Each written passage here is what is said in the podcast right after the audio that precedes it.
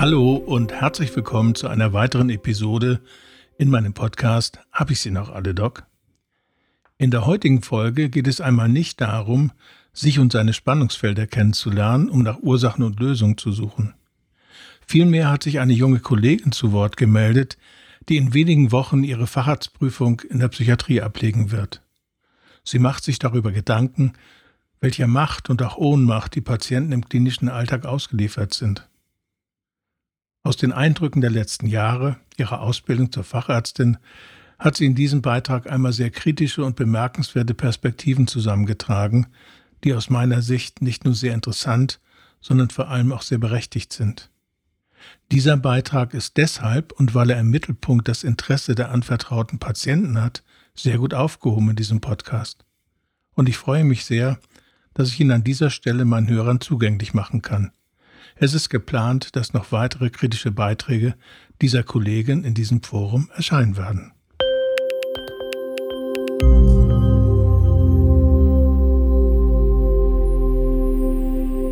Fragen der Berufsethik mit dem Fokus auf einer selbstkritischen Analyse der eigenen Tätigkeit. Oder was mache eigentlich ausgerechnet ich in der Psychiatrie?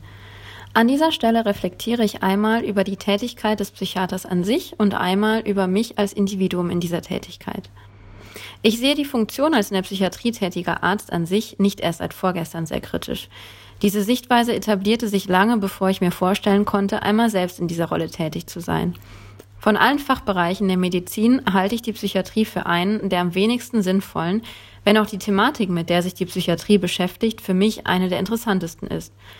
Wenig sinnvoll finde ich die Psychiatrie vor allem deshalb, weil sie meiner Ansicht nach selten hilft. Die Psychiatrie nimmt in meinen Augen zu häufig Verantwortung was fatal sein kann, insbesondere wenn Selbstwirksamkeitserleben das ist, was Resilienz schafft. Sie behandelt mit Medikamenten, die teils massive Nebenwirkungen haben und kognitiv einschränken, wobei Wirkungen häufig nicht ausreichend bekannt sind. Das Abhängigkeitserleben in Bezug auf diese Medikamente wiederum schwächt das Erleben von Selbstwirksamkeit weiter und damit auch die Fähigkeit zur Resilienz. Warum macht die Psychiatrie das? Ich erlebe es so, dass die Psychiatrie sich beweisen will. Beweisen als medizinisches Fach neben allen anderen medizinischen Fächern. Bei einem Harnwegsinfekt gebe ich Cefuroxim oder Ciprofloxacin, bei einer Depression eben Citalopram oder Sertralin. Ist doch Jacke wie Hose, gehüpft wie gesprungen, oder? Oder vielleicht doch nicht. Die Unfähigkeit der Selbstkritik und damit eben auch der Kritik am eigenen Fach halte ich für einen der gefährlichsten Aspekte. Und je maligner der Narzissmus, desto schwieriger wird es mit der Fähigkeit zur Selbstkritik und desto gefährlicher für die Patienten. Und damit möchte ich gar nicht sagen, dass vorrangig unter den Psychiatern Narzissten sind. Ziemlich sicher finden sich unter den Herz- und Neurochirurgen und vermutlich auch den Neurologen und vielen anderen genauso viele, wenn nicht noch mehr.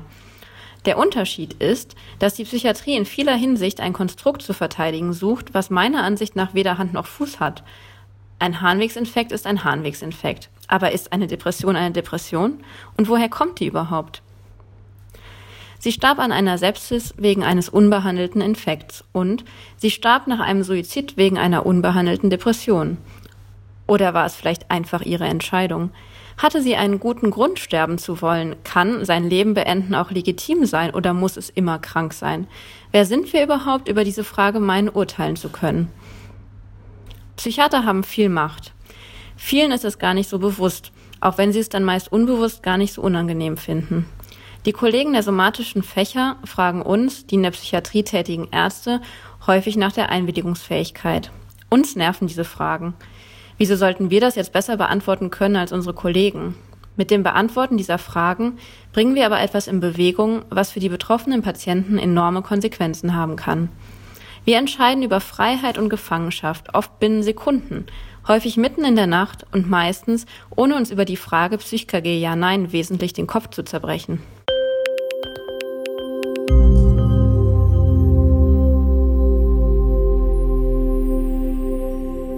Im Studium machte ich einmal einen psychiatrischen Oberarzt auf diese Macht, die Psychiater meiner Ansicht nach haben, aufmerksam. Er reagierte daraufhin zynisch, lachte abfällig und entgegnete, Psychiater hätten doch überhaupt keine Macht. Die Macht hätten ja die Richter. Neben der Tatsache, dass mir beim Zuhören solcher Personen schlecht wird, halte ich eben dieses Leugnen der Tragweite des eigenen Handelns in Bezug auf Patientenleben für äußerst bedenklich, um nicht zu sagen gefährlich. Warum also habe ich mich entschlossen, in diesem Fachgebiet tätig zu werden? Vermutlich in erster Linie, weil ich selbst narzisstisch genug bin, um zu meinen, es besser machen zu können. Was der Psychiatrie in meinen Augen fehlt, sind Aufklärung und Verständnis. Und zwar hinsichtlich der Entstehung der Symptomkomplexe, mit denen sich die Psychiatrie beschäftigt. Daher empfinde ich auch tatsächlich Forschung in der Psychiatrie als relevant und wichtig. Natürlich nur dann, wenn sie auch vernünftig durchgeführt wird. Hinter meiner Entscheidung, in der Psychiatrie tätig zu werden, steckt sicherlich auch mein großer Wunsch nach sozialer Gerechtigkeit. Was hat nun soziale Gerechtigkeit mit psychiatrischen Erkrankungen zu tun? Ziemlich viel, denn ein positives soziales Umfeld ist ein entscheidender Schutzfaktor und somit auch ein wichtiger Baustein der Resilienz. Das macht übrigens auch epigenetisch Sinn. Aufgrund dieser besonderen Macht, die Psychiater haben und über die sie ungern als solche sprechen, sind ethische Fragestellungen in der Psychiatrie umso relevanter. Und man findet die Beschäftigung mit ethischen Fragestellungen in der Psychiatrie viel zu selten. Auch das würde ich gerne positiv beeinflussen. In der Palliativmedizin beispielsweise ist es meiner Erfahrung nach anders. Wenn es ums Sterben geht, scheint es also offenbar offensichtlicher für viele zu sein, dass man sich mit ethischen Fragen beschäftigt, als wenn es um Zwang und um Freiheitsentzug geht. Auch hier möchte ich überhaupt nicht sagen, dass sich kein Psychiater mit ethischen Fragestellungen beschäftigt. Natürlich machen Psychiater das. Aber in meinen Augen viel zu wenig, vor allem viel zu wenig offen und viel zu wenig systematisch. Lange Rede, kurzer Sinn. Die Psychiatrie positiv beeinflussen zu wollen, halte ich für relevant, wichtig und sinnvoll. Und es gibt an dieser Stelle einfach mehr als genug zu tun. Die Psychiatrie braucht mehr Leute, die reflektiert und analytisch denken und sich auch einsetzen können und nicht nur solche, die unüberlegt ausführen. Vermutlich hatte ich einfach irgendwann den Eindruck, die Psychiatrie könnte Menschen wie mich gut gebrauchen.